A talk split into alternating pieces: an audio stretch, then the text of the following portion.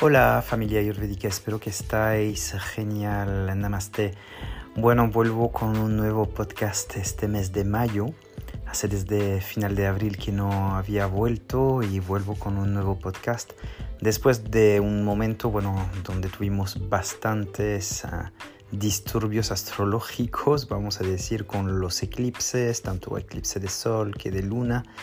y también Mercurio retrógrado, bueno, que, que, fue un periodo bueno para la introspección y cultivar un poquito nuestra paz mental, que, que, que no, en general no es fácil durante esos momentos que, bueno, donde estamos un poquito uh,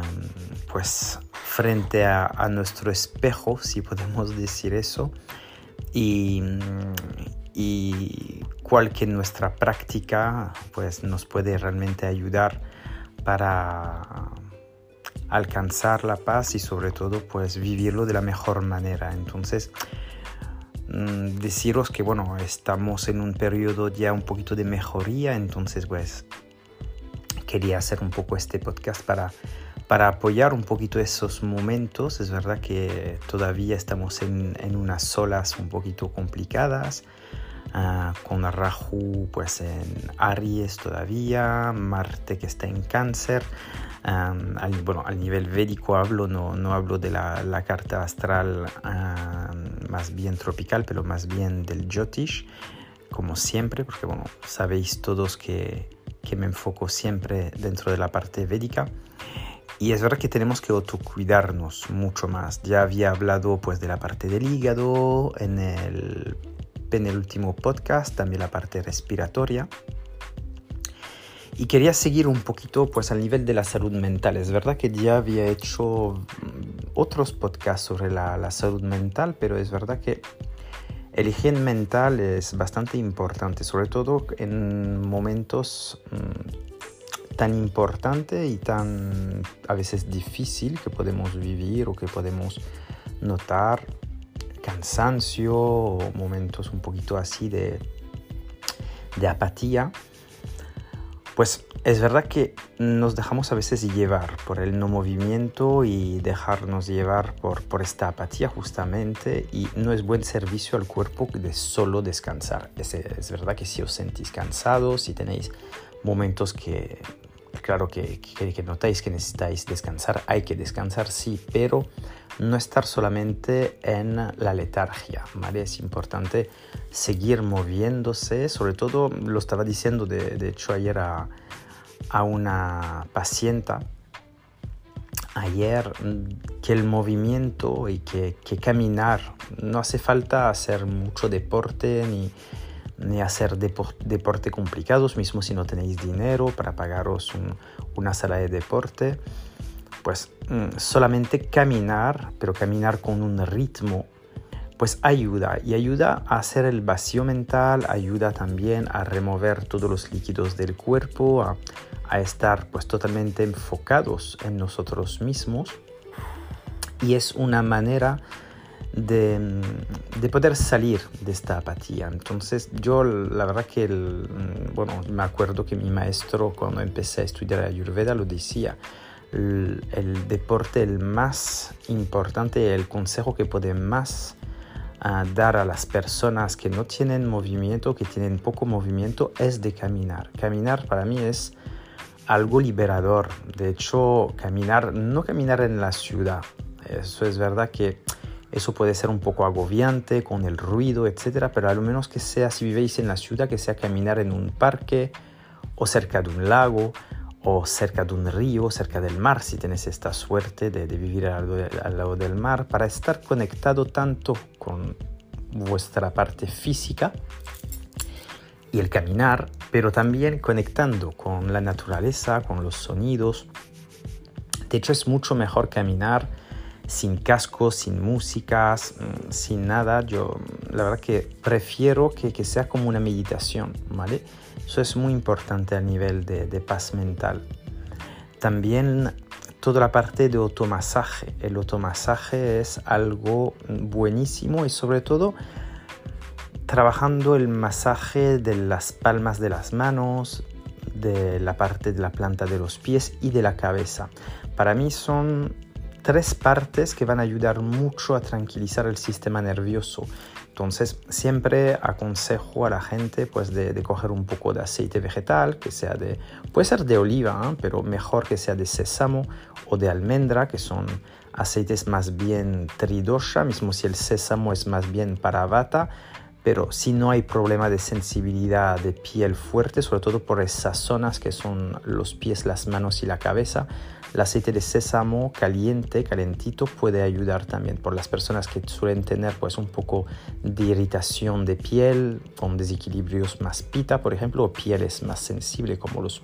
la gente más predominante pita, podemos usar aceite de coco sin problema, o la almendra, porque la almendra eso vale para, para todos los dos, pero recuerdo que el aceite debe ser ecológico de primera aparición en, en frío, cruda, para que sea pues la más beneficiosa y evitar sobre todo pues los, los aceites que están pues con productos conservantes o, o esos tipos de, de, productos que pueden desequilibrar también la piel o la sangre. Entonces los masajes y en general los automasajes, bueno, hay, técnicas y en mis cursos también los enseño, pero puede ser también un momento para conocer un poquito tu cuerpo y puede ser un poquito más improvisado también, pero masajeando la, la palma de, de las manos, tocando cada parte de los falanges, de los deditos de, de, las manos, de los deditos de los pies, de los espacios entre los dedos, y de la cabeza, por ejemplo, las sienes, la frente, toda la parte del cráneo, ir con las dos manos, ir de una manera lenta, progresiva, ahí puedes acompañaros de una pequeña música o, o rezando, recitando también un mantra en vuestra cabeza, puede también ser bastante interesante. Al nivel de hierbas, cuando sentís así, también la ashwagandha es una hierba que ayuda bastante. A mí la ashwagandha me gusta mucho, pero ojo con la ashwagandha si soléis tener un sistema digestivo frágil o que tenéis una cantidad de toxinas altas en el cuerpo, por ejemplo, si vuestra lengua está muy blanca o que tenéis pues uh, las heces pues bastante flojas o pegajosas o que huelen mucho, pues siempre es mejor usar la ashwagandha pues ah, con un poquito de trifala porque el trifala lo que va a hacer es depurar también vuestro cuerpo porque solamente tomando ashwagandha si tenéis un nivel de toxinas alto puede aumentar el nivel de toxinas en vuestro cuerpo. Entonces yo aconsejaría de tomar el ashwagandha si estáis ya un poquito depurado y si no pues hacer a lo menos una pequeña práctica de depuración, de, de monodieta, etcétera, que pueda ayudar. Cuidar mucho vuestra alimentación, cuidar mucho vuestros ritmos de sueño, dormir temprano, dormir realmente pues dentro de un lugar donde tenéis también orden, donde tenéis algo agradable.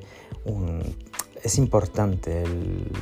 el ambiente donde vivéis, donde os sentís, ¿vale? También tomar uh, este sueño, pero no dormir demasiada tarde, levantaros un poquito antes que el sol ama amanezca, antes del amanecer,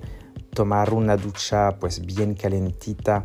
por la mañana y terminar por un chorro frío para dinamizar también vuestro cuerpo. Podéis empezar también vuestra limpieza dando un poquito de agua fría en la cara, también que refresca bastante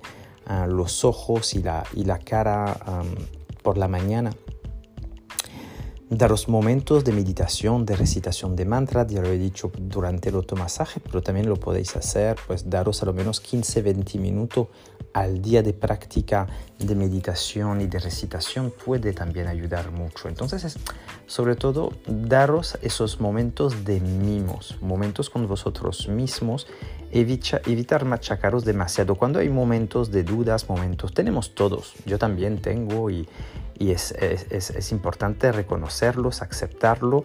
pero evitar de estar machacándonos demasiado, sobre todo aceptar, observar qué está pasando y, y daros esta oportunidad de, pues de fluir, de, de, de, dejar ir también lo que tiene que, que, que dejar irse. De hecho, estamos uh, desde ayer en luna nueva y es una luna para amarse más. Entonces es una luna donde pues ahora estamos aprendiendo un poquito a darnos un poquito más de cariño y es importante quedarnos con este amor para uno mismo, no solamente en una parte narcisista, no, no estoy hablando de eso, es sobre todo darte este amor que necesitas, darte este espacio de amor que necesitas en tu camino y de hecho la ayurveda es eso, es no es solamente la, ciencia de la vida, es también para mí una ciencia de amor, de amor a, ti mismo y, poco a poco aprender a amarte más. Bueno, espero que este podcast os haya servido y que os podrá pues de nuevo dar un poquito de luz dentro de esos momentos que no son siempre sencillos y también, bueno, esos momentos que pueden ser también duros por algunos de, vosotros, porque, bueno, no sabemos nunca lo que puede pasar en la vida y siempre tenemos momentos más altos o más bajos y hay que, hay que reconocerlos y aceptarlos porque siempre estamos viviendo en un aprendizaje continuo. Os deseo una buena tarde o una buena mañana o una buena noche según la hora que vais a escuchar este podcast y nos volveremos a, escuchar o a, ver en mis cursos. De hecho, en verano voy a organizar otro programa de desintoxicación de verano a final de junio. También estaré en Madrid para dar consultas, para dar un taller de marmaterapia, que es un taller de digitopresión ayurveda que trabaja la parte física y energética. Y también aquí en Tenerife con cursos de Avianga, con brunch y cursos de cocina ayurveda, bueno, un montón de cosas. De todas formas, si queréis más información me podéis contactar en mi web en ayurvedamayveda.com. Nos vemos pronto.